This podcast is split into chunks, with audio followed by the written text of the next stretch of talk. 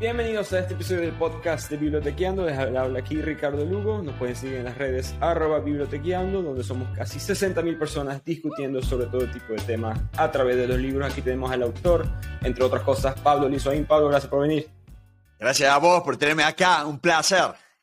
Gracias, Pablo, el autor del libro Nunca temas negociar. Pablo este, era un experto básicamente en este tema de las negociaciones y vamos a entrar en más detalle en eso, pero ¿cómo llegaste a este punto ya de escribir un libro, de tener esta, esta marca personal también y profesional en el mundo? Mira, eh, eh, buena pregunta porque yo tenía 12 años, tenía 12 años cuando Argentina entró en guerra con Inglaterra, ¿no? Y entraron en guerra, entonces eh, un, un amigo eh, el hermano de un amigo mío fue, este, fue convocado para la guerra, tiene 18 años, 19 años.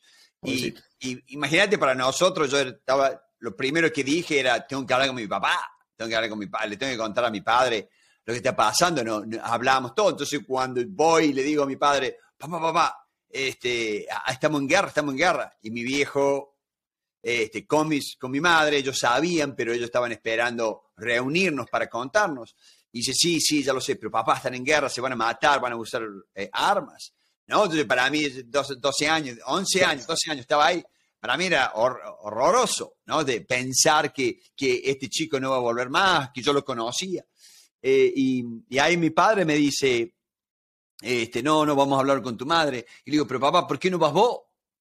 Eh, ¿Vos, qué? Y le digo, claro, cuando nosotros nos peleamos con los chicos, con mis, hermanos, somos cinco, somos cinco, ¿no? Ah, cuando nosotros no, nos peleamos, mi viejo siempre venía y no se paraba. y mi viejo me dice, ahí dice, no, no, esto, esto es más complicado. ¿Cómo va a ser más complicado decirle que no se peleen? Si quieren usar armas. Y me dice, no, no, no, esto necesita una esto, esto son negociaciones, Pablo. Negociaciones. Si ahí empecé a estudiar, empecé a darme cuenta, ¿qué es lo que es negociación? ¿Por qué? Porque, ah, entonces estamos, ¿y, qué es lo que se discute? ¿Cómo es? ¿Cómo Entonces empecé, empecé así y, bueno, este, trabajé en Argentina, hice eso, de, Argentina me vine acá a Inglaterra, me fui a Inglaterra a seguir especializándome, todo lo que es negociaciones internacionales, y trabajé mucho en la parte cultural, ¿no? La parte cultural, ¿cuál es la, diferencia? ¿Cómo Argentina, cómo mm. Venezuela, Colombia pueden mejorar sus negociaciones con los anglo sajones, con los ingleses, con los alemanes, con los americanos. Empecé con toda esa parte cultural hasta que tuve la oportunidad de ir a Harvard. Fui a la Universidad de Harvard a trabajar seis meses con Roger Fisher y fue él el que me dijo, ¿para qué estudias las diferencias culturales? ¿Cómo, cómo? ¿Para qué? Es importantísimo. Lo más importante que hay es, saber la, diferencia. No, me dice. Estás perdiendo tu tiempo. Entonces imagínate, después de haber tres años para hacer mi doctorado, para estudiar eso. Tres años en la universidad, dos, porque estaba estudiando las diferencias que el tipo, el número uno, Roger Fisher es el autor del CD Acuerdo, el número de eminencia, el tipo que ha vendido este, 7 millones de libros en, en, negociación. El libro número uno, el método de Harvard es gracias a, Roger Fisher. Que él me diga a mí, es una pérdida de tiempo. Yo decía, no, no. Y bueno, y gracias a Dios me di cuenta, acepté, y es verdad, Fijar, fijarnos en las diferencias culturales es una pérdida de tiempo en toda negociación.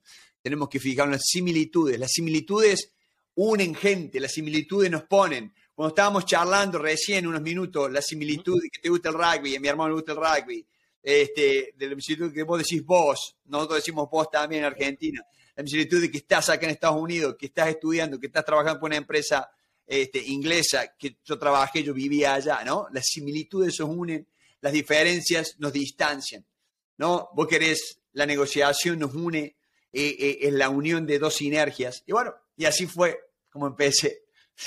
es mi historia.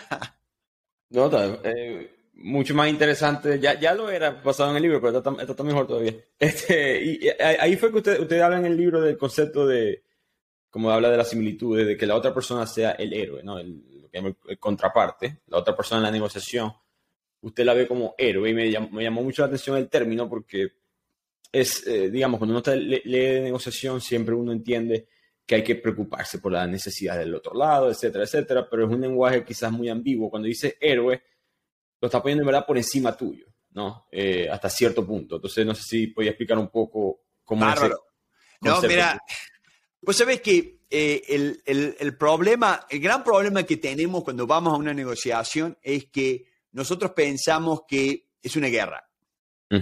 Y nosotros pensamos que vamos, que nos estamos enfrentando. Entonces, nos cuesta mucho desconectar ese, ese enfrentamiento. ¿Por qué? Porque vos tenés algo que yo quiero. Y, y, yo no sé si lo que yo tengo, lo que yo quiero, vos lo querés. Pero yo sé que lo que yo quiero, vos también lo querés. Entonces está, está la cabeza.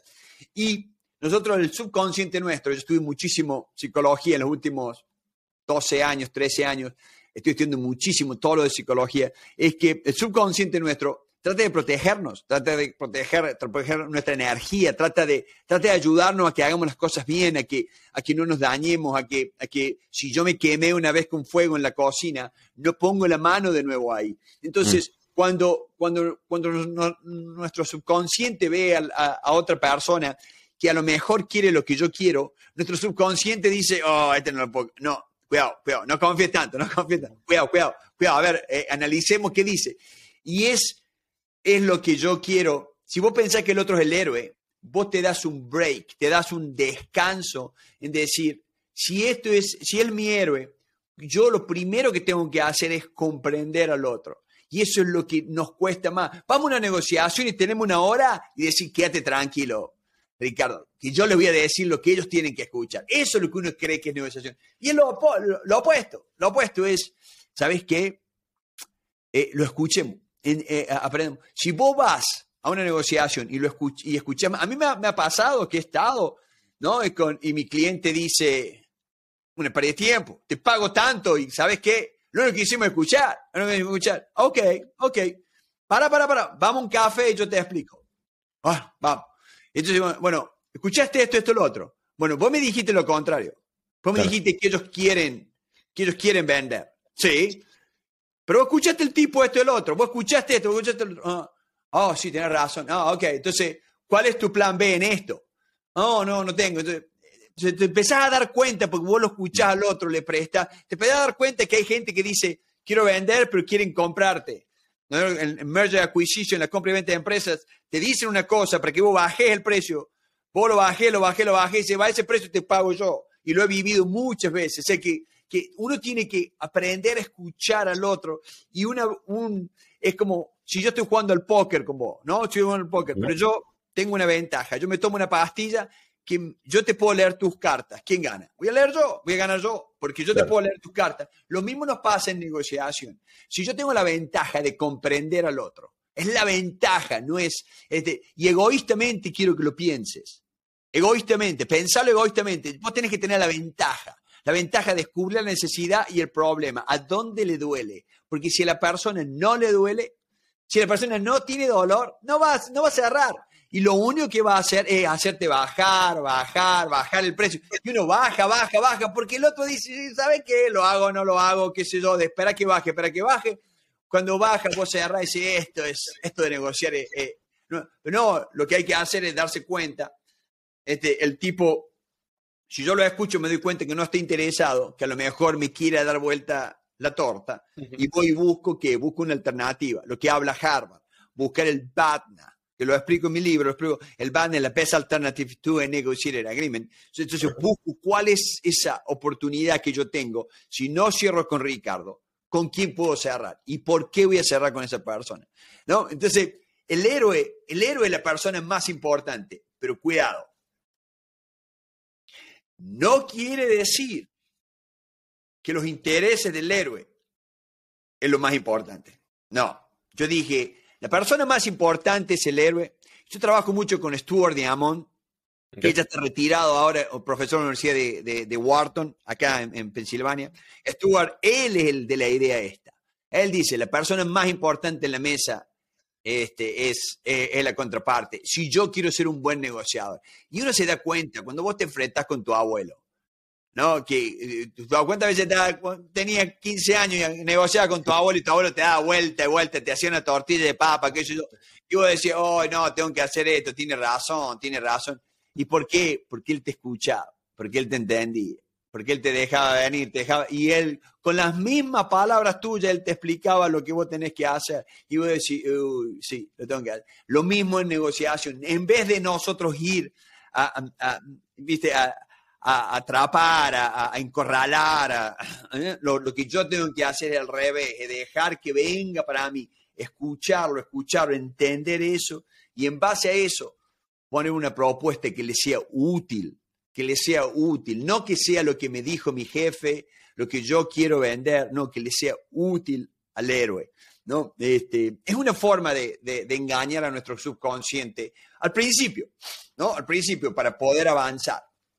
¿No? ¿Te, te, tiene sentido? No, perfecto. Este, eh, repito, el libro Nunca temas negociar, Pablo Linsoín.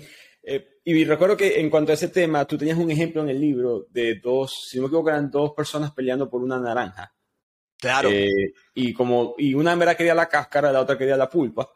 Pero como nunca, nunca se hablaron, nunca se entendieron, perdieron la naranja las dos cuando fácilmente pudieron haber llegado a un acuerdo donde ambos lados salían ganando. Exacto, ese es un ejemplo muy famoso de Boston. Yo estaba en Boston, este, eh, lo, lo, lo, lo, estudié mucho, es el, el hecho de que dos nenas se pelean por la naranja y la madre hace una muy buena solución, la solución salomónica, partir la naranja al medio. Mitad, claro. Y es, una quería la naranja para hacer una, una, una, tarta de naranja, o sea, una necesitaba la cáscara, la otra no quería la cáscara, quería la pulpa, para comer la pulpa. Entonces, una, estaban tan enojadas las dos, ¿qué es lo que nos pasa cuando alguien nos hace que nos enfrentemos?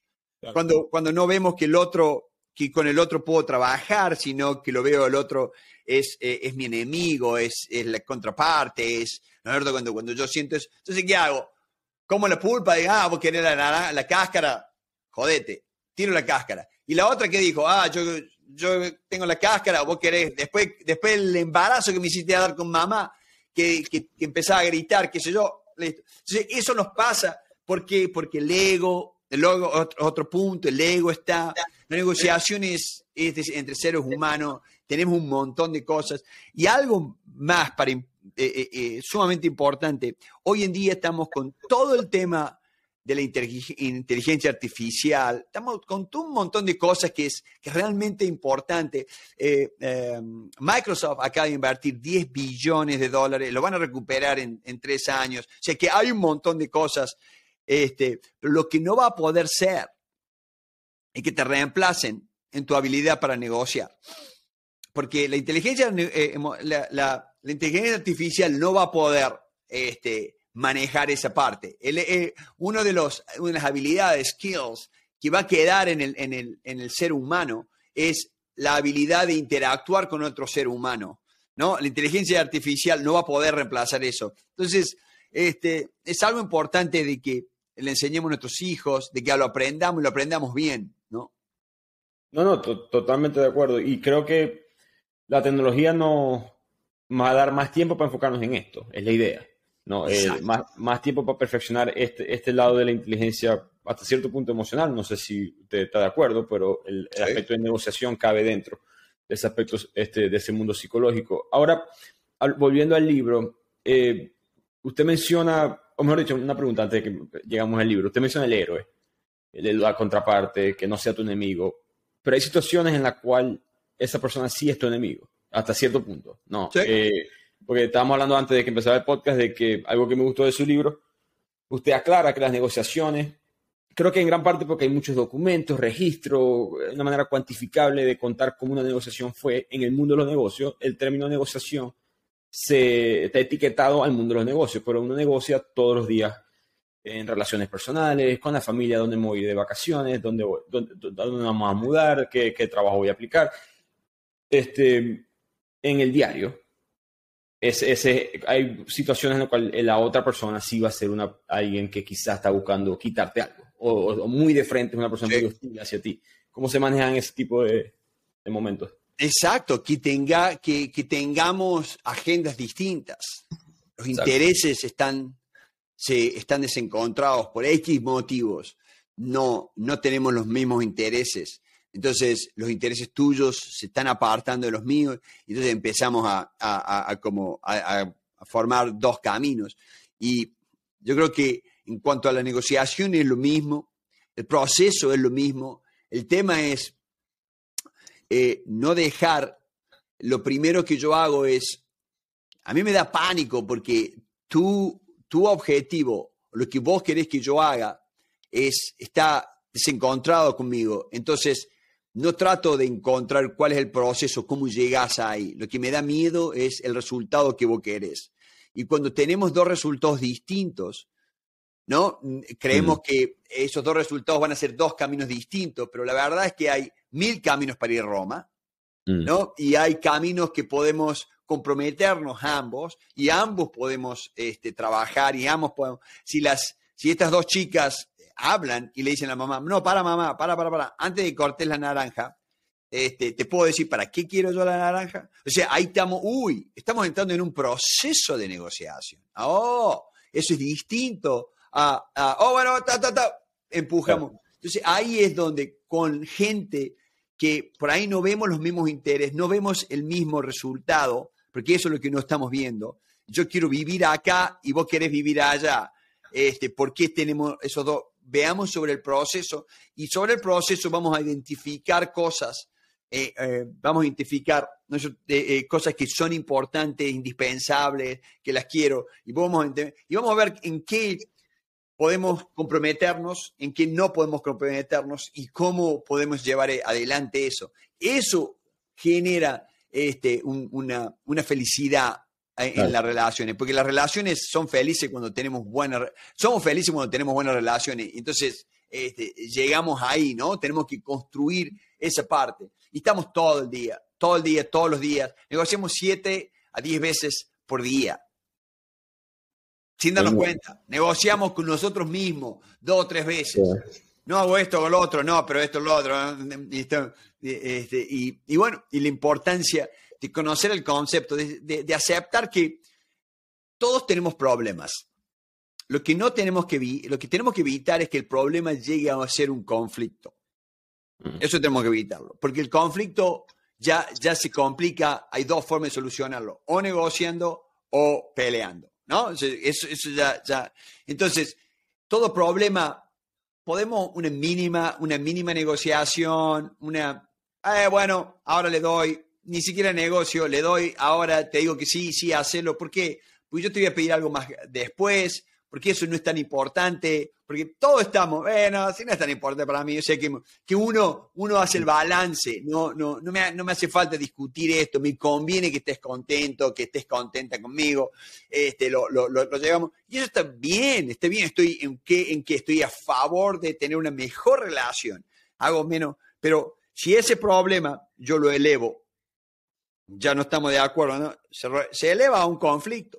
Entonces, si tenemos un conflicto, y la mejor forma de resolver un conflicto es justamente poder hablarlo, poder discutir, poder comprender por qué vos venís desde ese punto de vista, cuáles son tus intereses, cuáles son, y que, y que los dos vivamos el proceso.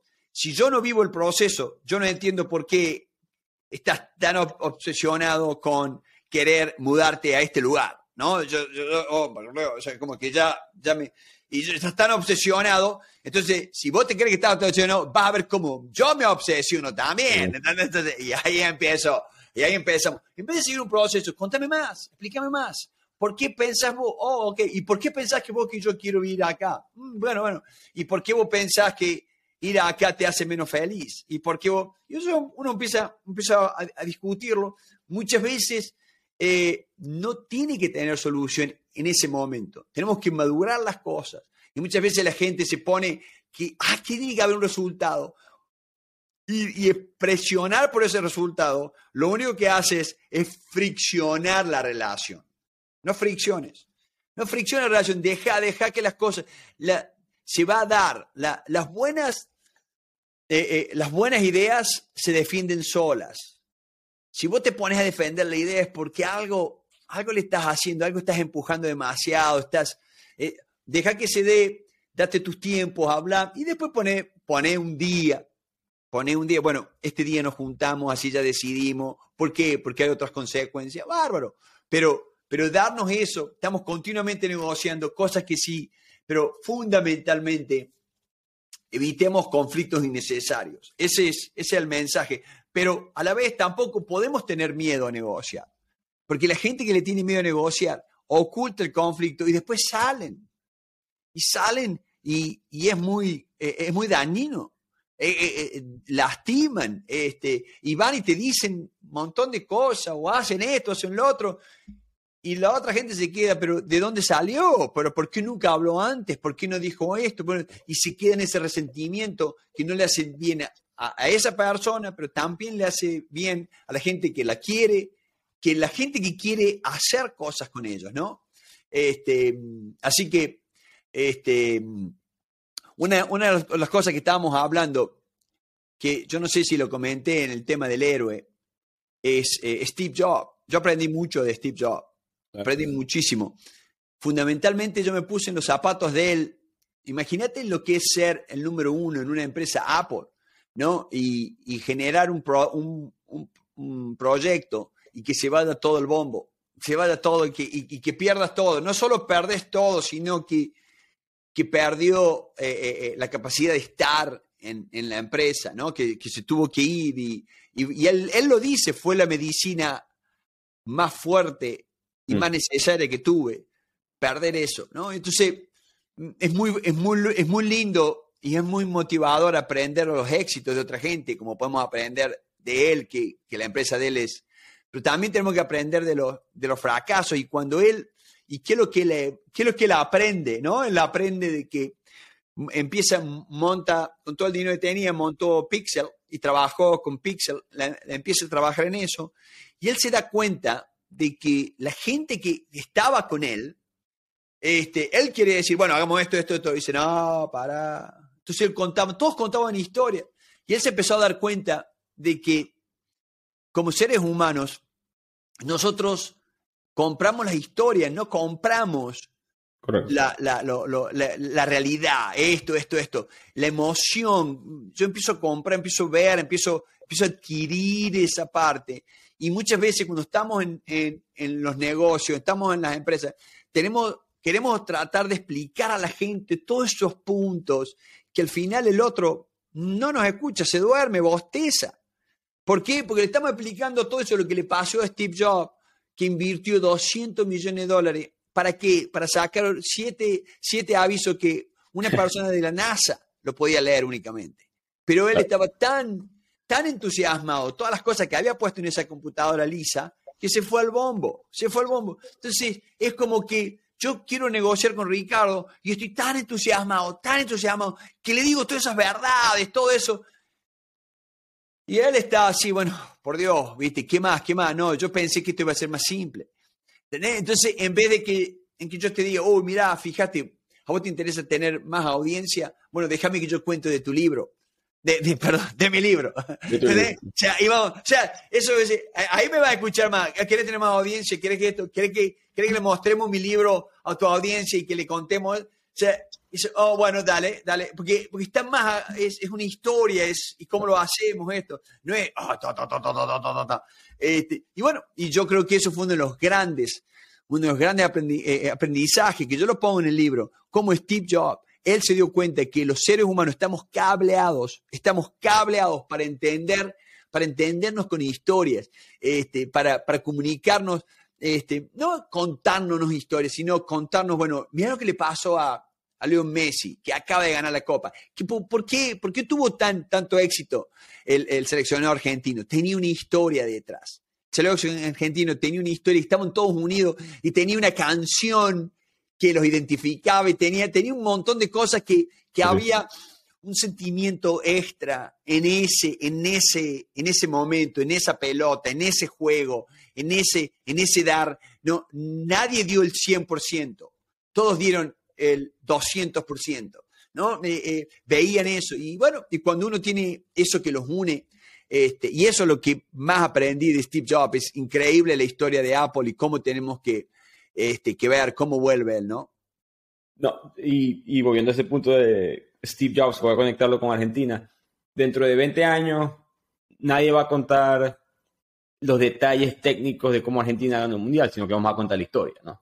eh, los años de Messi, eh, lo que pasó en el 2014. Eh, la historia es verdad lo que se va a comunicar a través de los años. Nadie se va a acordar cuántos goles, cuántas asistencias, en qué minutos fueron. eso es muy bonito y decora todo el, mensaje, pero eso es para después. El mensaje, en el caso de Steve Jobs, que pasa ese eslogan de Think Different, eh, piensa diferente, y pasa de 10.000 números con especificaciones técnicas a de repente dos palabras y ya.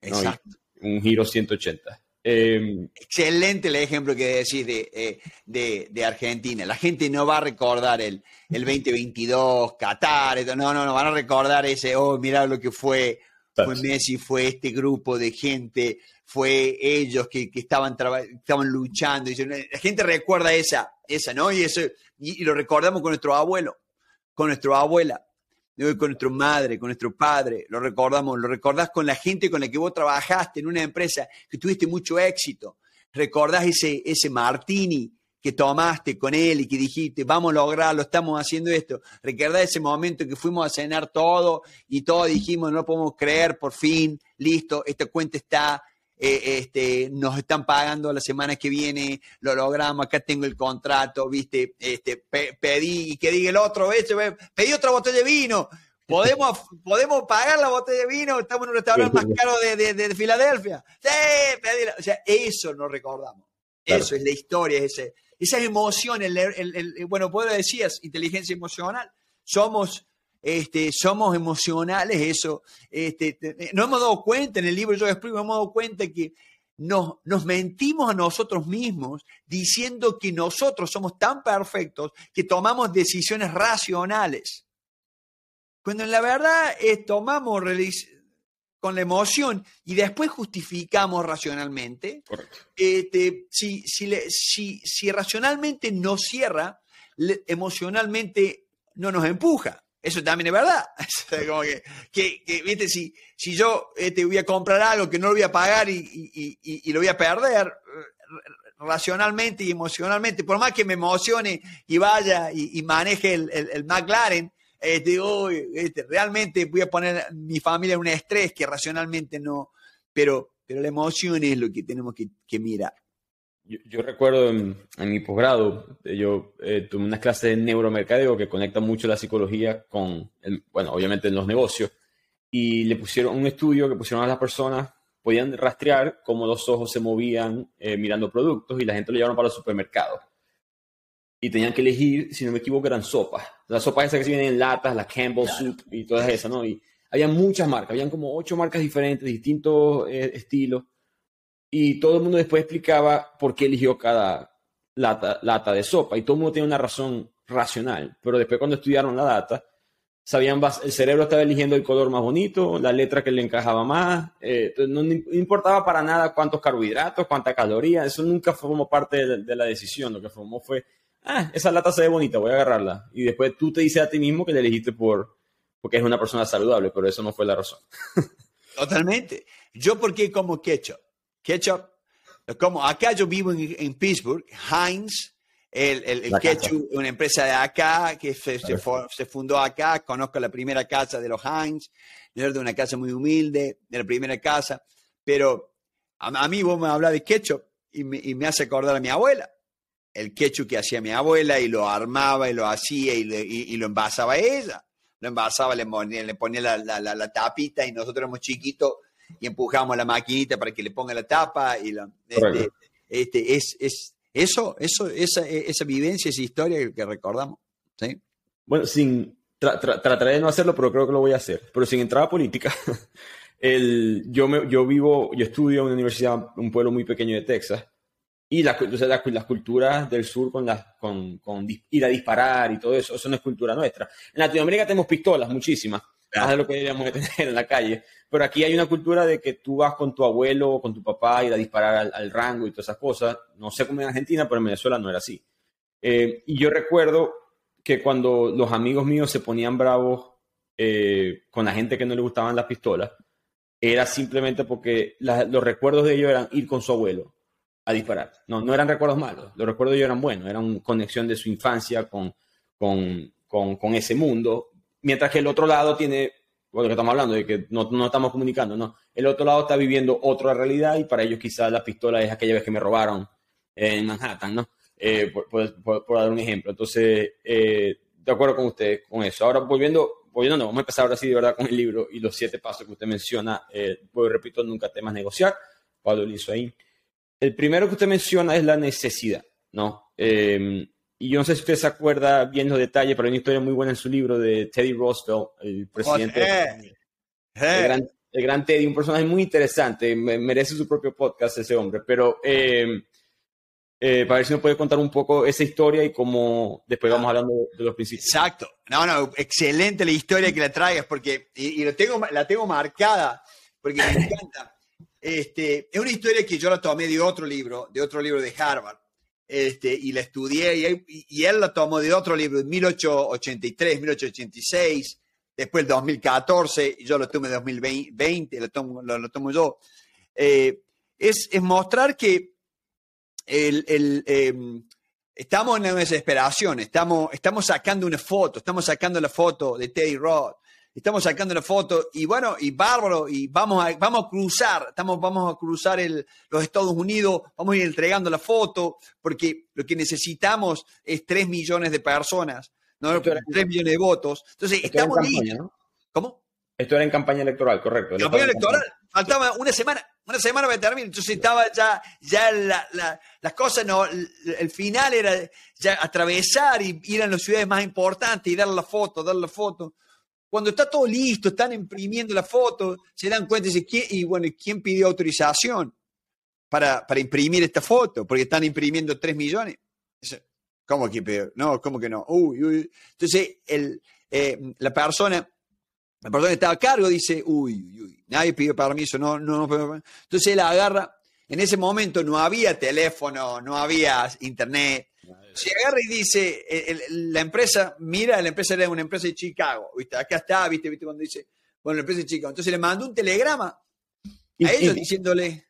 Eh, antes, de que, siga, disculpe, para aclarar, para que la gente entienda, em, la demanda podía ser de lo, oh, que, son, claro. lo que son ahora porque el fotógrafo, el fotógrafo, tenía, exacto, era un dólar por copia imprimida, impresa. Un dólar por copia, 3 millones de dólares, serían 60, 80, millones de dólares hoy. Esa era la demanda que, le tocaba. La, la, la, demanda era, ellos están desesperados porque no había tiempo.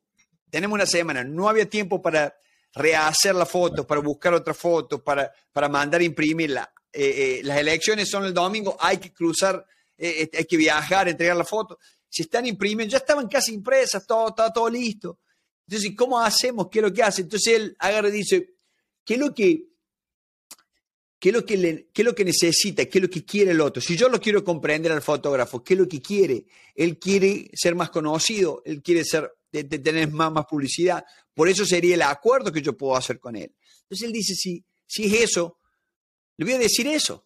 Entonces agarro y le mando un telegrama diciéndole, eh, estamos por imprimir este, 3 millones de fotos a la persona que escojamos, que él ya había escogido, o sea, a la persona que escojamos va a ser muy famosa, este, te interesaría que sea tu foto, si te interesa, ¿cuánto podés aportar a la campaña?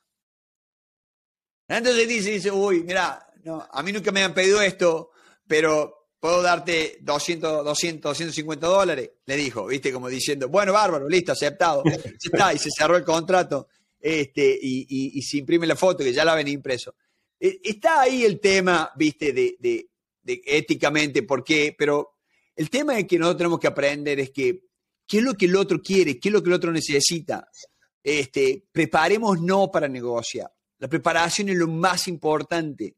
No hay nada más importante que una buena preparación, que entender, que estudiar cómo me voy a preparar, cómo voy a hacer esto. Y es donde yo pienso y, me preparo para no hablar tanto en la negociación, para ir a escuchar, para ir a preguntarle, si querés ser más famoso y yo imprime esta foto, ¿te sirve? Y escucharlo. ¿no? Para, eh, eh, eh, eso fue todo, los 3 millones de dólares, 80 millones de dólares de negociación que el tipo dio. Este, y por eso yo creo que sirve mucho, nos, ayuda a explorar. El buen negociador es una persona que explora, una persona que escucha, una persona que entiende, una persona que trata de e, entender el qué es la necesidad. Entender el qué es fácil. Mucha gente habla el qué. Lo que no es fácil es entender el por qué ese qué. ¿Por qué es ese qué? Pues sí, pero ¿por qué? ¿Pero por qué quiere eso? Porque si el por qué te, te contesta y te ayuda a vos a darte cuenta que esa persona tiene un dolor o tiene un, lujo que se quiere dar, entonces esa persona está más predispuesta a cerrar el acuerdo con vos. Pero te lo digo una cosa, no pierdas el tiempo si la otra persona no está con un dolor o no está eh, en necesidad de solucionar eso. La gente que no quiere solucionar un tema no lo va a solucionar por más que seas lindo, feo, gordo, flaco, por, lo que sea. La gente no va a estar, eso da, en otro momento. El tema está en ver la necesidad, ver el necesidad y ver el problema. ¿Por qué es un problema? ¿Porque quiere darse un lujo o porque quiere darse o porque quiere solucionar un dolor? ¿Ese dolor le está doliendo? le está doliendo, no lo deja dormir, ese lujo le está dando dolor, lo quiere hacer, lo quiere cumplir, se da cuenta que se le pasa la vida, que quiere eso ya. Entonces, esos son los, esas son las cosas que, que nos hacen comprender a la persona. Si yo comprendo a la persona, la propuesta es el paso próximo. Es fácil, pero el tema está en que nos apuramos, no, no vemos, no entendemos que si yo no lo comprendo a mi héroe, este, difícilmente ¿no? Que, que ya pueda satisfacer, que lo pueda ayudar a él. hay, hay, que comprender para ser comprendido, no a la inversa. Interesante. Y creo que hace falta esa mentalidad en, en las asambleas y los congresos eh, políticos. Creo que hay poco entendimiento eh, últimamente. Pero eh, ese, entonces ese es el primer paso. obviamente, usted menciona que el segundo es el, identificar el problema como tal. a mí me parece que ese, el manager de la campaña del, que terminó siendo presidente, em, tuvo una... O sea, él pasa de... Básicamente están debiendo en ese punto 80 millones de dólares y después pasan a perder solamente 250, a ganar, a ganar. 250. Eh, sí, sí. y eso a mí me puso a pensar que muchas veces en la negociación la gente entra con esta mentalidad de vamos a quedar en el medio. No, y eh, si, si yo quiero 10 dólares y tú quieres 30, este, vamos a ofrecer 20 y quedamos contentos los dos. Pero en verdad, eh, por lo que entendí del libro, es entender bien cuál es el problema. Porque quizás la solución es hasta mejor para ti. Quizás puedes llegar exactamente más cerca de tu cifra y el otro lado lo va a ver como algo bueno también. Claro, porque la, la, lo que nosotros podemos, la sinergia es, es mucho mayor, es mucho más fuerte si yo realmente eh, invierto el tiempo en comprender al otro en, entenderlo, en darme cuenta, y decir, mira vos, fíjate, ¿y qué es lo que él quiere? ¿Por qué, ¿Por qué él quiere que usemos su foto? ¿No? ¿Qué es lo que lo, me, lo que lo hace? ¿Qué es lo que nosotros podemos estar dispuestos a dar para que él sea feliz? ¿No? Porque si yo digo, bueno, pero él quiere 80 millones de dólares para que usemos su foto, eh, esa no es la foto que nosotros querramos, porque vamos a entender, es como que eh, eh, a mí tiene que tener la, la, realidad. Entonces, ahí es donde nos damos cuenta, ahí es donde empecemos a decirnos, bueno, este, comprender es la clave, la, esencia, lo que Steve Jobs, él, sale, él, lo llaman de nuevo a ser el CEO de, Apple, porque él se dio cuenta que hay que comprender al consumidor. Este, él se dio cuenta que es simple, que hay que darle a él. es más, a él, le, a él le dicen, a Steve le dicen, queremos que vos filmes, eh, que queremos que sea tu voz cuando estamos hablando de, de los comerciales de Think Different de pensar diferente. Queremos decir tu voz. Dijo, no, yo no puedo ser el héroe.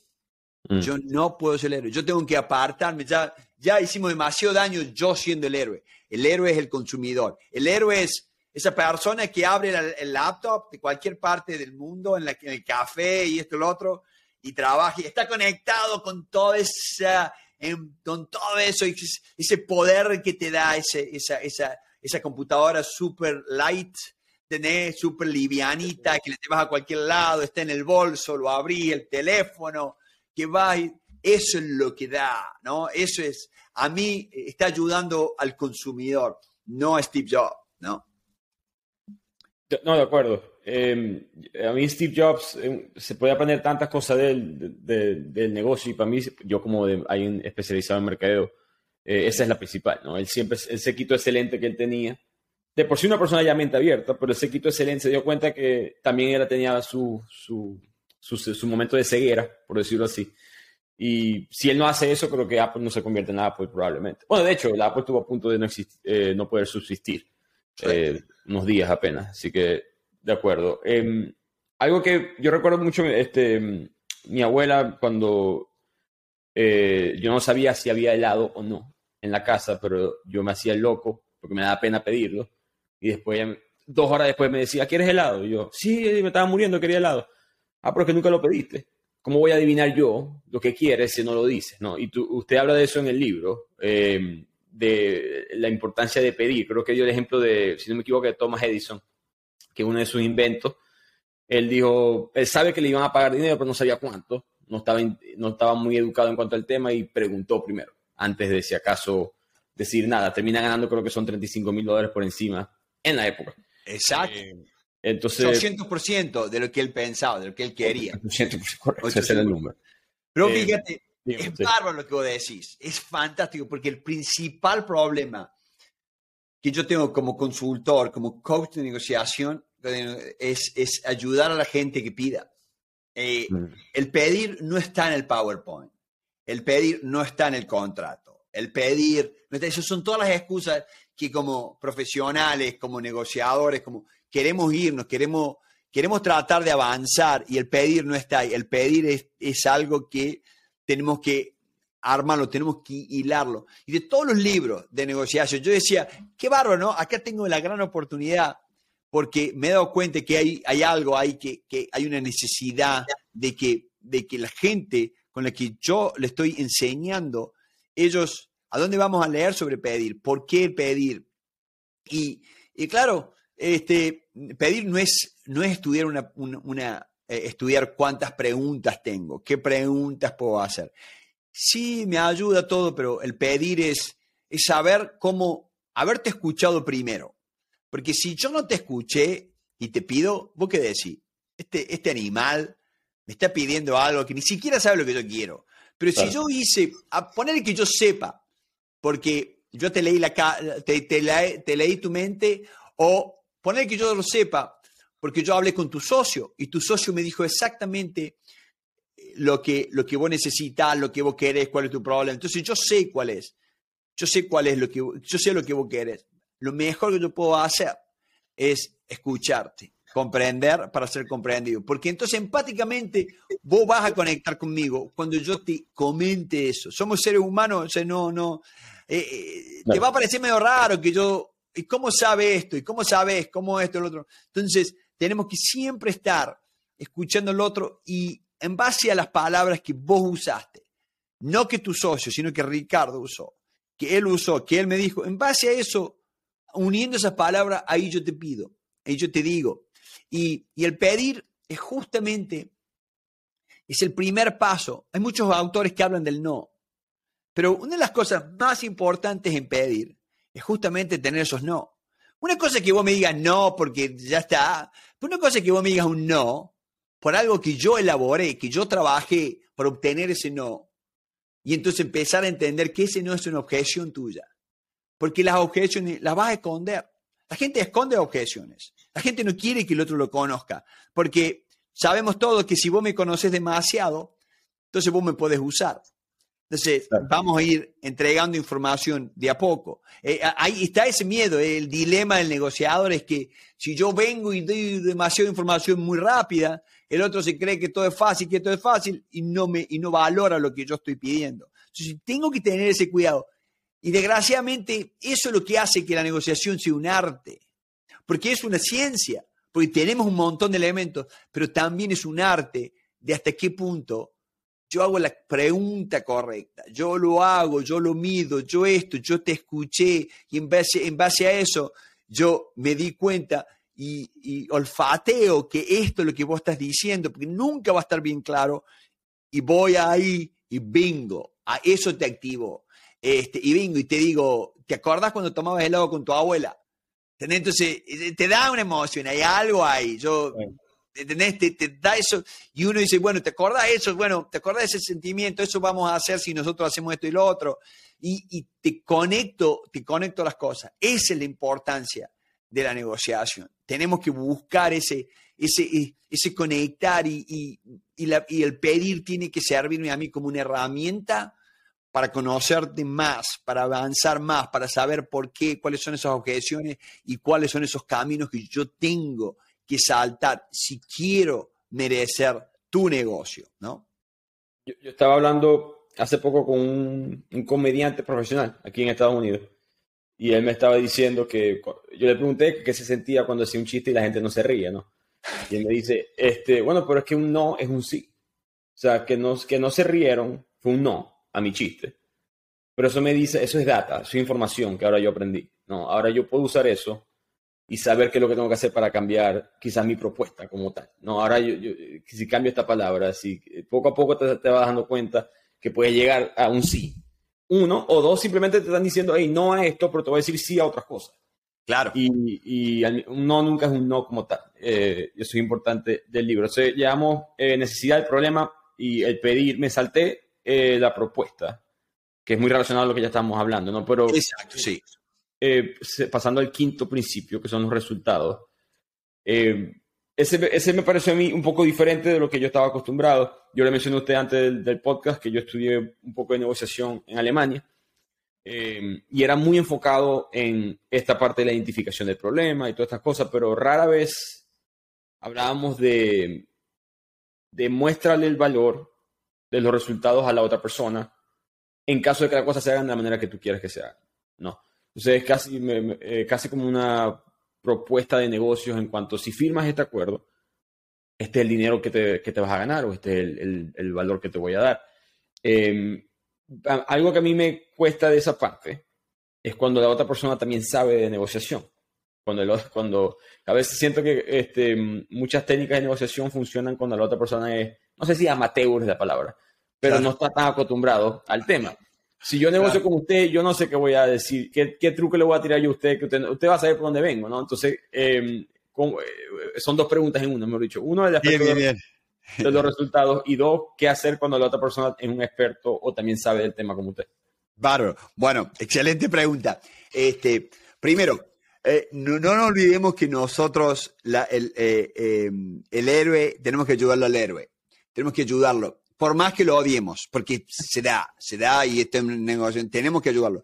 La persona que sabe, que sabe, dice, si yo quiero lograr esta negociación, tengo que parar de odiarlo y hacer esto, esto y lo otro. Hay gente que me dice, yo no sé cómo haces eso. Le digo, es, just business. Eh, lo único que quiero hacer es, cerrar el acuerdo, eh, lo único que lo hago por negocio. Este, de ahí en más, una vez que lo cerremos, de ahí en más que no le escriba por teléfono, que no lo llame para decirle feliz Navidad, este, que, que, que, no vaya a la casa nunca, que no vaya, que, que cuando vaya por, cuando lo ve, cuando pase por el auto, voy a tratar de no mirarlo porque sé que él y ya está, o ella. Este, es otra cosa. El tema está en que eh, estudiando con gente del MIT, yo me he dado cuenta que yo quiero ganar un ganar, ganar. Yo te voy a hacer un, un post un poco brusco para que la gente se dé cuenta. Si, si yo te digo, mira Ricardo, vos me decís, Pablo, yo necesito 100. Si yo tengo 100, hacemos un, eh, es el ganar, ganar, que esto, que lo otro, otro. Yo no tengo los 100, ¿no? Yo no tengo, yo tengo únicamente 80, pero me extiendo. ¿Por qué? Porque me interesa más hacer el acuerdo con Ricardo hasta, ahí estamos todos de acuerdo, hasta ahí estamos de acuerdo, estamos todos chochos, eh, hasta ahí a los dos nos sirve a los dos un ganar, ganar, porque yo me extiendo, pero dentro de las posibilidades mías, me extiendo. Pero de ahora, de acá viene otro punto. Ok, Ricardo, fíjate las dos formas en que yo te digo las cosas. Ok, Ricardo, estoy harto de negociar con vos, considero que soy la persona más estúpida que hay, te voy a darlo siempre, no me jodas más, ya está. Cerramos el acuerdo, ganar, ganar, listo. O te voy a decir, Ricardo, me has convencido de que no te mereces 80, sino te mereces 100. Te agradezco mucho por hacerme ver ese otro valor que le estamos dando y cómo vamos a crecer juntos. Lo hagamos, te doy los 100. En los dos lugares te di los 100. ¿En mm. cuál consideraste vos que ganaste? ¿En el primero o en el segundo? El segundo. Claro. No hubo un ganar, ganar. Y eso es lo que nos pasa en la negociación. Tenemos que ver cómo cómo yo actúo, cómo yo trabajo. Ahí está en los resultados. Cuando yo puedo llevar a la persona a que vea los resultados. Es el quinto paso, el quinto paso donde yo tengo miedo de que vos sepas de que mi, mi competidor está vendiendo un curso acá en la Universidad de Wharton a 12 mil dólares y a 6 mil dólares y otro 3 mil 500 dólares. La Universidad de Harvard lo están vendiendo 3 mil dólares. La Universidad de Notre Dame lo están vendiendo 2.800 dólares. Yo tengo miedo que vos sepas que esos cursos, ¿por qué? Porque en vez de comprar mi curso, vas y compras el otro y te vas allá y tenés certificado de la universidad y tenés eso y tenés el otro. Y entonces yo qué hago? Lo oculto. Lo oculto porque no hay internet, ¿no es cierto? Ricardo no usa internet. Yo soy el único que tiene internet, así que lo oculto. Lo oculto, no digo nada, no digo nada. Entonces, ahí es donde nos dimos cuenta que el tema de los resultados, la gente inteligente dice, mira, esta persona, esto, esto, esto, ¿cuál es el valor que te puedo dar yo? Anda, míralo, está en 2.000, 6.000, 3.000. Te, te, terminamos la, charla y te mando un email, todo toda mi competencia. Lo único que yo te puedo decir es que los profesores no se van a preocupar porque vos sepas, se van a preocupar porque hagan el número y que terminen los cursos y que terminen todo, que tengas un buen feedback de él para que él pueda seguir siendo profesor y pueda seguir dando, este, eh, teniendo su, su cátedra y pueda seguir publicando. Yo, a la inversa, yo te garantizo que si vos no aprendes, yo me encargo de ver qué pasa, qué esto, qué lo otro, trabajo con vos y si no, te devuelvo el dinero. Sí, eh, yo tengo que ir ahí al, al, resultado. El resultado tuyo, ¿qué va a ser? Que yo te estoy sacando todo lo otro. Me tengo que animar a eso. Me tengo que animar. Y yo pongo todo un estudio, pongo un estudio del MIT que hizo The Economist y todo. Pongo un estudio porque eh, eh, yo tengo que mostrarte hacia dónde vas a, dónde vas a estar vos inteligentemente. Si yo te muestro, si yo tengo la confianza de, de hacerlo, y si no tengo la confianza, y a lo mejor tenga que seguir trabajando en mi producto, a lo mejor tenga que seguir avanzando, seguir analizando porque mi producto no está maduro, porque no estoy bien, no estoy dando y el mercado hay cosas mejores. Entonces, en vez de vender algo malo para el mercado, a lo mejor me convenga, viste, cambiar de profesión. porque, entonces, ahí está. El buen negociador ve eso, el buen negociador tiene el buen negociador trabaja en esos resultados, le muestra a la persona, porque no hay nadie, hoy en día nadie, que después de que se vaya y, no haga un estudio. Y no entonces, si uno, uno está confiado en eso, uno puede trabajar de que la persona no es que quiere trabajar con Pablo, la persona quiere negociar con Pedro porque Pedro le está dando problemas. No, no tiene nada que ver conmigo. Entonces yo tengo que hacerlo, darle ese, ese puente, hacerlo que esté cómodo él, para que él vea que yo lo voy a ayudar, que las objeciones esas que va a tener, yo lo voy a ayudar. Yo voy a trabajar con él uno a uno, vamos a trabajar, vamos a hacer esto, para que él pueda lograr eso. Ahí es donde yo estoy. Y eso es lo que más nos, nos cuesta. El resultado es, en toda negociación, es como que lo único que queremos es que sea el resultado nuestro. Y no nos animamos a decirle, mira, vas a lograr esto, esto, lo otro, está esto, está allá, podés hacer esto.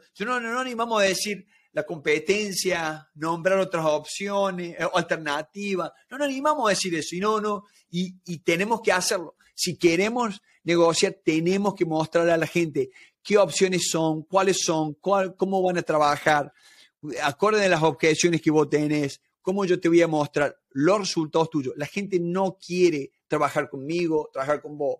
La gente quiere solucionar el problema de él.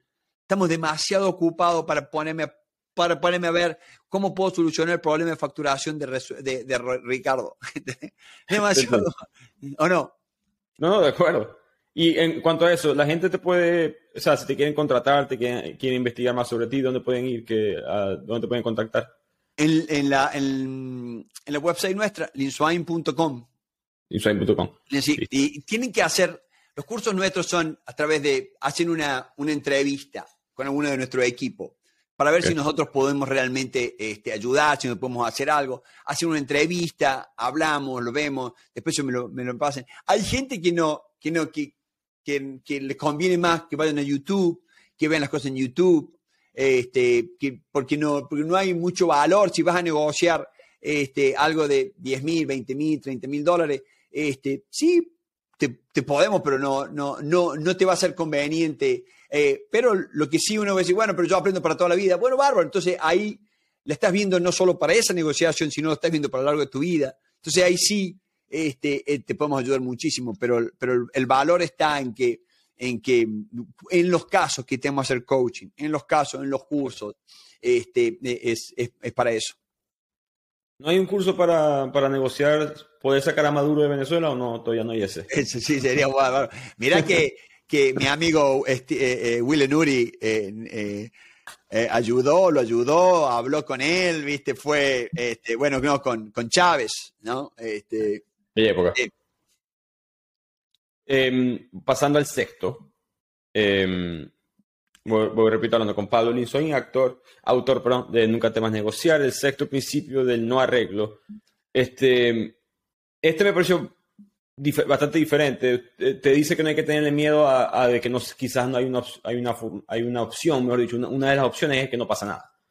Em, esto, usted dice que esto es así por es un mecanismo de defensa para evitar quizás uno dar mucho terreno en su negociación o es simplemente, digamos, una manera de, de, ser honesto con el otro lado, como dice el héroe de la contraparte. Exacto. Eh, bien. Digamos, ¿cuál es el valor de este sexto paso? Bien. Fíjate, estamos, estamos eh, para, para, para comprender bien, estamos en la parte final de la mm. negociación, ¿no? La negociación tiene tres etapas, ¿no? Es un proceso. Tenemos el proceso, el comprender, lo dormimos, la necesidad y el problema. la, segunda parte es justamente planear. Planeamos, es como Harvard habla de las, de las opciones. Analicemos las distintas opciones. En planear, lo que yo agrego es no solo la propuesta, pero también pedir. Pues yo me di cuenta que este, tener propuestas sin evaluarlas es como tener nada. Es lo, lindo de la propuesta es que la propuesta, la, la, la, propuesta, la opción, me dé a mí algo, me dé, me dé el no, me dé el sí que decía esa persona, me, me dé, me dé, que tenga esa retroalimentación. Entonces tengo el planear. Y ahí en el cerrar, primero voy, busco los resultados, compro los resultados, en base a lo que te pedí es por estos resultados, por esto, por esto. Entonces, este, sigo ahondando, sigo trabajando. Pero nosotros siempre tenemos algo que lo jugamos mal. Si yo empiezo a negociar con vos, digo, che, escúchame Ricardo, si vos no querés hacerme esta, esta, esta, esta reunión, este, no te preocupes porque yo voy y hablo con otra, otra gente que hace este tipo de cosas, yo lo hago con ellos. Entonces vos decís, anda, chao, andate. Porque sale pescado. Entonces, eh, eh, a la gente lo usa mal, pero es un elemento bueno.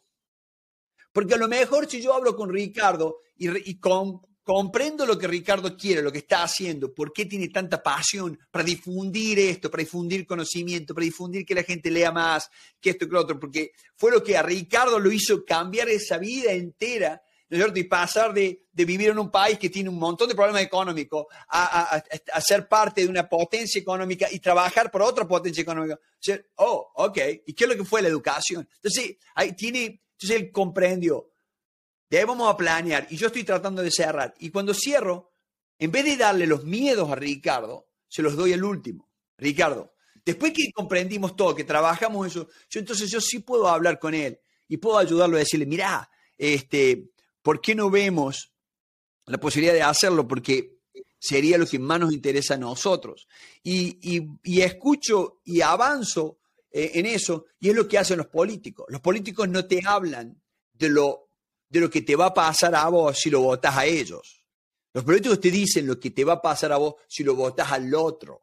A ellos, en ellos, eh, tratan de ir rápido, tratan de ir rápido. Dicen, no, bueno, está ahí todo, está todo ahí. Está. Y van rápido porque tienen miedo, porque saben que, que la mitad de eso eh, ni siquiera ellos lo conocen y que fue el equipo, fue esto, fue toda la gente que está poniendo dinero puso, bueno, yo te doy tanto, pero pongo esta línea, ponen tres líneas que ellos ni siquiera saben qué línea es. Lo que ellos quieren es el dinero para que salga, para que salga la publicidad, para que vamos, para que pagar el colectivo, para pagar a la gente, para que lleve, lleve, lleve.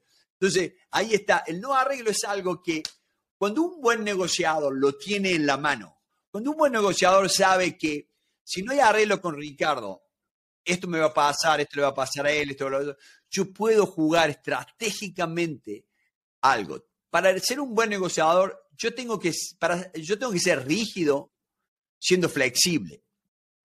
Entonces, eh, eh, yo voy a ser rígido, porque vamos a cerrar, pero voy a ser flexible en mostrarte cuáles son las alternativas, cuál es esto, porque eso es lo que va a hacer que vos actives. Acuérdate, yo estoy en el cierre.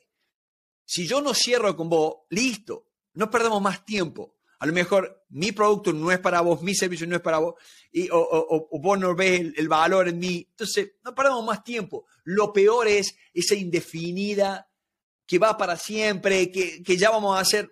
No, eso no, no deja a ninguno de los dos. Es como que este, antes, bueno, ahora los chicos de hoy no dicen que están de novio, pero antes no estabas de novio, pero estabas de novio. No podías ver a otra chica, pero, eh, pero, pero tampoco, o sea, como que, ¿está de novio o no está de novio? No, no, no, no, lo que pasa es que estamos hablando, que nos peleamos, pero esto es lo peor, lo peor para ambos, porque, porque ninguno de los dos puede despertar, ver, mirar, evaluar esto, lo otro, es, está, es, es, medio tóxico eso. Entonces, acá en esto, en la negociación, cuando yo estoy en el cierre, yo aplico resultado, le muestro, qué sé yo, qué otro, no cierra, ojo, no cierra. A lo mejor no ve esto, ve qué otra alternativa tengo, tengo esto, lo otro, le muestro, ¿qué, qué pasa si no llegamos al arreglo? ¿Qué, qué hacemos? ¿Cómo, ¿Cómo estaríamos?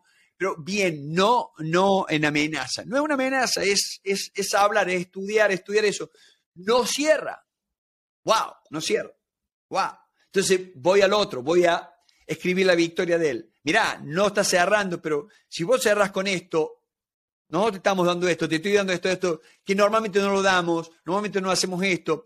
Considero que vos te mereces esos 100 dólares, porque vos me has hecho ver que en esto, me has hecho ver esto, me has ayudado esto, me has hecho lo otro. Por eso mismo es que estoy acá firme para dártelo. Son tres pasos lo que nosotros tenemos que, utilizar. Yo soy un convencido que para las personas que no cierran negociación es un inútil, un inútil. Entonces, alguien que, alguien que te lleva una negociación y que nunca cierra, nunca cierra, yo prefiero irme con un buen no, que me dé la energía de ir a llamar a 20 de los competidores de él, a, llevarme un maybe, maybe, a lo mejor, a lo mejor, y que no me dé la energía, que no sé dónde estoy parado, que esto, que otro que yo le digo a ellos, escúchame, estás negociando con un manipulador. Él no te va a decir que no para tenerte, pero no lo va a hacer nunca con vos. ¿No? Es como que vos estés soñando salir con esa modelo que, que todo el mundo la quiere, pero por lo único que sale con vos es porque vos le pagas todo, pero ella no te quiere no, pero vos querés que algún día, no, no te va a querer, no te va a querer, si ya, ya, ya, eh, se, se, se, confundió la relación, en vez de que haya amor, vos le pagaste esto, le pagaste esto, le pagas un departamento, entonces ya, ya, ya, ya la arruinaste, ya la arruinaste, te, andate, cortá, andate, lo mejor para ambos, a lo mejor el día de mañana vuelven, pero cuando, cuando no se va a dar la relación, cuando no se va a dar el acuerdo, este, lo mejor es que ambos, ambos se tomen, ambos tomen distancia y ambos evalúen realmente cuál era la alternativa. Es lo que dice Harvard, la Harvard, yo lo explico, el BADNA, yo lo explico en mi libro. Es muy importante entender tu BADNA. Cuando uno entiende, cuando uno tiene claro la alternativa que yo tengo si no logro, no logro este acuerdo, es lo que dice Roger Fisher, este, y, Willy Nuri y todo, e, es, cuando me da poder, me da poder de decir, yo sigo en la pelea, yo sigo en la lucha porque mi alternativa es mala. Este, y ellos me están mostrando a mí que no les conviene. Entonces tengo que mostrar, tengo que traer más valor. En vez de estar llorando como una nena, eh, eh, eh, tengo que traer valor a la mesa, tengo que investigar cómo puedo dar más valor, cómo puedo yo, por qué ellos no lo quieren cerrar. Ese es mi problema. ¿Por qué el resultado mío no es bueno? porque ellos tienen mejores resultados con otra gente. Entonces, este, tengo que ir y hacer mi trabajo en vez de estar, oh, bueno, que esto, que lo otro, ellos no quieren porque no, porque no les gusto. No, no, no, no, tiene nada que ver. Si llegaste a eso. Y en eso, de nuevo, ¿cuál es lo que más valoro? La diferencia de este libro, la diferencia de, es que todos los libros de negociación, el sí de acuerdo, es el método de Harvard, no es un proceso. Son principios, ¿no? Son principios, son, pero no tiene los pasos. Son, son cosas que yo tengo que hacer una radiografía, tengo que ver, tengo que ver el BARNA, tengo que ver la comunicación. Son todas cosas que, que fueron un gran avance del, de los 70 a los 80, fue un gran avance en la negociación. Trajeron eso, de que la negociación no tiene que ser una guerra, la negociación no tiene que ser una suma cero, la negociación tiene que ser algo. Entonces, pero pero ahora, en, la práctica, ¿cómo podemos trabajar mejor? Lo mejor es tratar de estar focalizados, estar focalizados en ese proceso, en ese proceso que yo no estoy pensando en el resultado, sino estoy pensando en el proceso. El proceso me permite conocerlo a Ricardo, entender su problema, entender su dolor, ver mi propuesta, ver por qué le cierra, por qué no le cierra, ver cómo él se ve con los resultados. Si, yo te vendo un auto, porque te estás dando de vacaciones con tu familia, ¿por qué quieres escuchar? ¿Cuántas ruedas tiene? ¿Cuánto tiene esto? ¿Cuánto va a poner esto? O vas a escuchar, escuchame una cosa, estás manejando, estás llegando a la vista del océano, apretás acá y se abre, apretás acá y se abre el eh, se abre el techo y la gente pone, y vos podés agarrar y apretás acá y esto y lo otro, y el auto y, la seguridad y esto y lo otro. ¡Wow! Eso es lo que... ¿Y qué hiciste? Me llevaste al océano. Me llevaste al océano. No es que me dijiste, no, porque tenés que... No, no. Bueno, si te vas al océano, tenés cuidado, hay que ponerle un líquido abajo por la sal. No, no, no, no. No, no, no. Llévame a donde voy, a donde quiero ir, dame esa alegría. Y ahí está donde un buen negociador te va a llevar, te va a ayudar a vivir esa parte, ¿no? Es la historia, eso es lo que queremos. No. ¿Cómo hace? Porque usted explicando todo esto, que es muy interesante, es bastante complejo al mismo tiempo. Y muchas de estas reuniones yo me imagino que usted está negociando. Usted tiene 35 minutos, 45 minutos, una llamada en Teams, en Skype, piden un panera, máximo una hora. o sea, ¿cómo usted organiza su mente para que todo esto esté programado, porque hay una estructura, pero al mismo tiempo hay un flow que son dos personas hablando, quizás más, ¿no? Hay cuatro personas del otro lado de la mesa. Eh, ¿cómo, ¿Cómo usted se acuerda de todos estos pequeños detalles? ¿Es la experiencia simplemente que lleva casi 20 años haciendo esto, sino más? Eh, ¿O, es, hay, hay técnicas, digamos? Eh, es, primero, bueno, el libro hay, que leerlo, leerlo varias veces. ¿Por qué? Porque porque puse, y te lo digo, yo te muestro cada uno de los autores, te muestro esto, esto es de Will Nuri, esto es del profesor del MIT, esto es profesor de, de Harvard, Harvard Law School, esto es de Harvard. Te, voy mostrando, te voy mostrando cómo, cómo todo eso se integra. Y, y, el flow está, muy buena palabra, el flow está en, en escuchar al otro, en comprender, en seguir un proceso, seguir seguí el proceso con muy buenas preguntas, estudia, estudia al otro y, vos fíjate, vos vas, cuando vos trabajas y vos decís, bueno, cuando yo llegue a escribir la propuesta de la contraparte, escribir la victoria de la contraparte, ¿qué voy a decir? Eso es un trabajo interno muy útil para todo ejecutivo, donde él dice, tengo que dar. Entonces, mucha gente va a negociar sin saber lo que quiere dar. Mm. Lo único que, quieren, lo único que saben es lo que quieren pedir. Y, es más, hay gente que está, va a una negociación teniendo idea de cuál es la posición de ellos en ese, en ese punto de vista. Ni siquiera es cuál es el interés, cuál es la necesidad, cuál es el problema. Creo que, y no, no, no, ellos tienen una, una posición muy clara y comprenden muy bien el tema. Comprender el tema no tiene nada que ver con negociar el tema. Son dos cosas y yo te lo puedo mostrar. Entonces, eh, tenemos que go con the flow, go con the flow, andar a entender, preparar, empáticamente descubrir. Así que la persona, en cuando la persona te entiende, en cuando la persona entiende que vos lo entendés, ahí se desarma. Se desarma. Se desarma dice, oh, bueno, está, listo, quiero hacer negocio con, eh, con Ricardo. Ricardo me entiende. Ricardo me entiende, estamos esto, lo otro, él sabe que quiero el auto para esto, quiero una casa para esto, lo que sea que Ricardo me esté vendiendo, lo que sea que Ricardo... No, no, no, no, yo tengo que, yo tengo que hacer. Yo sé, yo sé que yo quiero trabajar con Pablo porque yo sé que Pablo quiere, sabe, me entiende que lo que yo tengo que negociar es tengo que hacer con este narcisista, con este asqueroso, con este, con este imbécil, que él me entiende, él me entiende, él me va a ayudar, necesito, necesito eso, necesito que, necesito que me ayude a diferenciar que lo odio con que tengo que lograr un, acuerdo, con que tengo que comprar la empresa, con que tengo que llevarme bien con, los, con, ella porque, o con él, que el padre los hijos, que la madre. He negociado una, una negociación increíble, fue con, eh, con, con entre dos, dos médicos acá, dos médicos. Viste, que logramos no ir, al, no ir a juicio, pero el, el, eh, yo lo ayudaba a él a ella, perdón. E, él era un narcisista, una, una persona que eh, hacía llorar a todo el mundo, pero, pero hasta en todos lados. O sea que, que, bueno, que ahí es todo donde yo quiero, este, seguí el flow, el flow, seguí, es, es el proceso. No tengas miedo de que si no terminas en 40, minutos, pero lo entendiste, lo vas a cerrar. Hay veces que cerramos la negociación en dos minutos, por teléfono, por esto.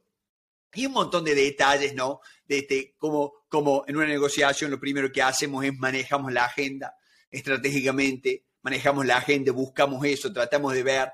Este, hay un montón de, en la preparación, que esto fue un capítulo entero de preparación, porque este, es cuando uno se empieza a dar cuenta, cuando uno empieza a descubrir todo esto. Y, con una buena preparación, el tiempo tiene que ser invertido en entenderlo a ellos, ¿no?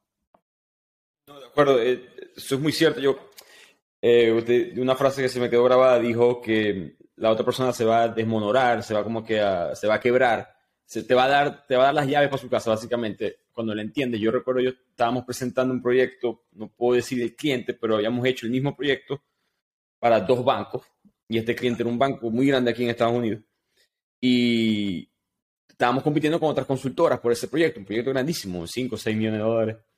Eh, y todas las demás consultoras entraron presentando 75 slides en PowerPoint y todo, todo esto, y los números y todo lo que han hecho y toda la gente.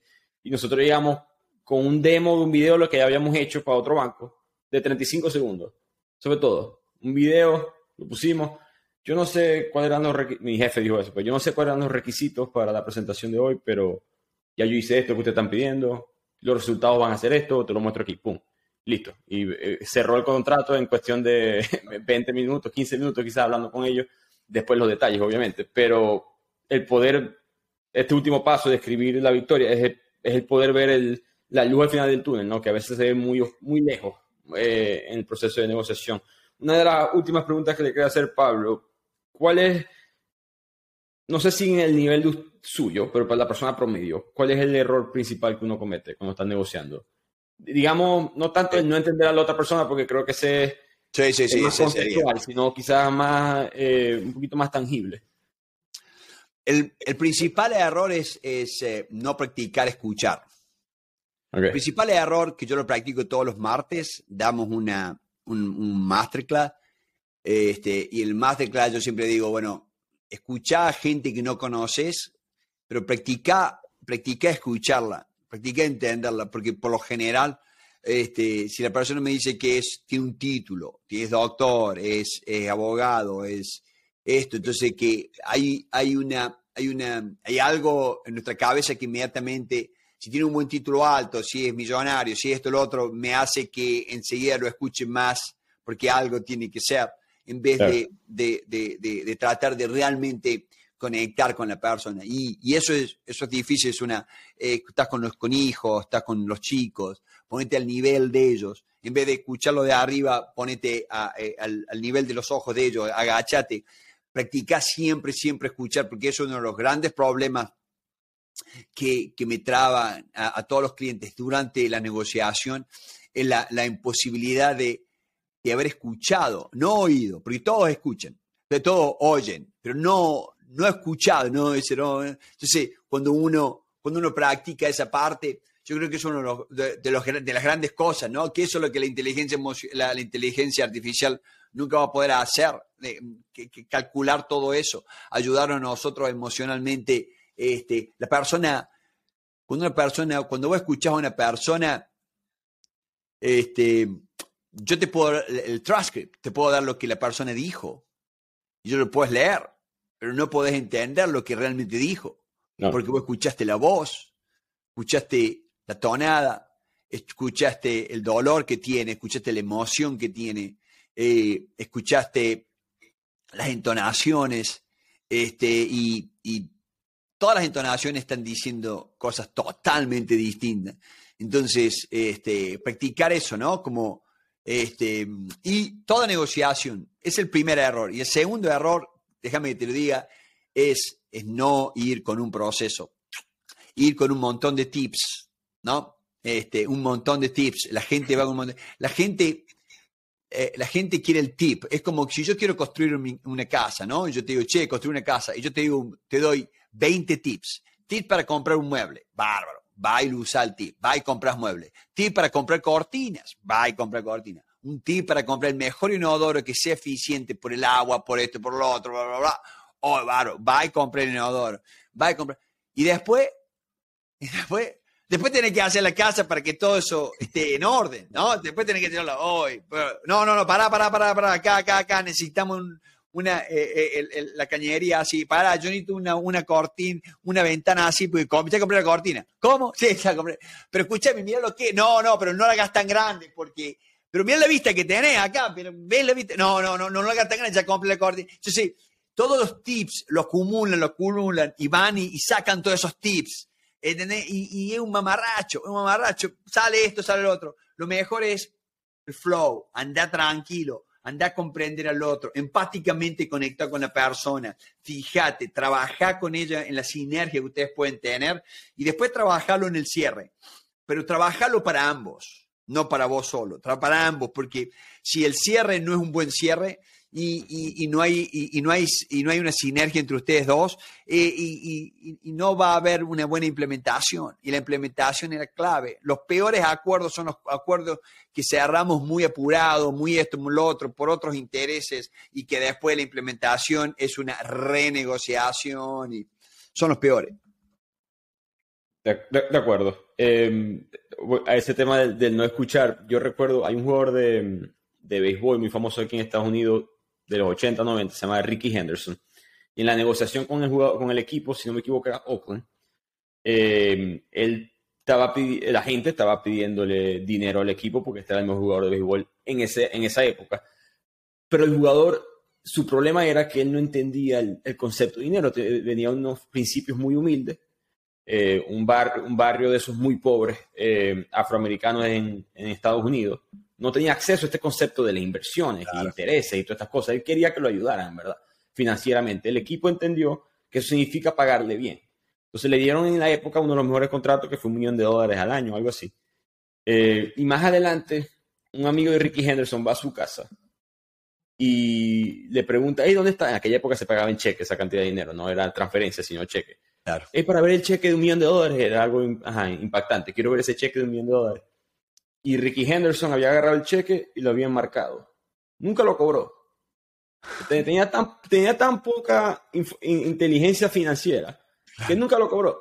Y el equipo le terminó pagando más dinero en vez de darle lo que él quería, que era quizás un asesor financiero, quizás una cuenta de inversión con algún banco. Eh, eso es lo que en verdad él estaba buscando, pero él no, no por no tener el léxico, digamos, no se pudo comunicar eh, y el equipo tampoco lo quiso escuchar y, y solucionaron de una manera que ellos pensaron que salieron ganando, pero en verdad terminaron perdiendo.